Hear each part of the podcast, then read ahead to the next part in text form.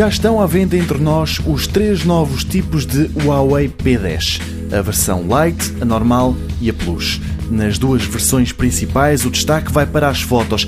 Tanto os smartphones Huawei P10 como o P10 Plus têm câmaras com tecnologia da Leica, mesmo a das selfies. A principal, no entanto, é dupla, duas lentes que se complementam para que o resultado final seja uma fotografia com melhor qualidade.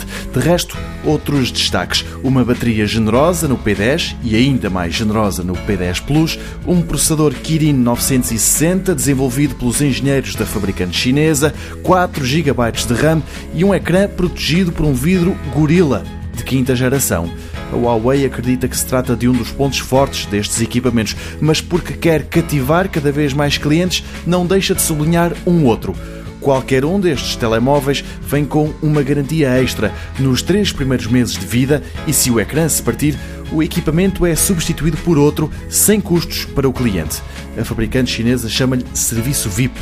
O Huawei P10 está à venda por cerca de 660 euros, o P10 Plus vai para os 800 e o P10 Lite, ao qual faltam coisas como a câmara principal com dois sensores, fica-se pelos 350 euros.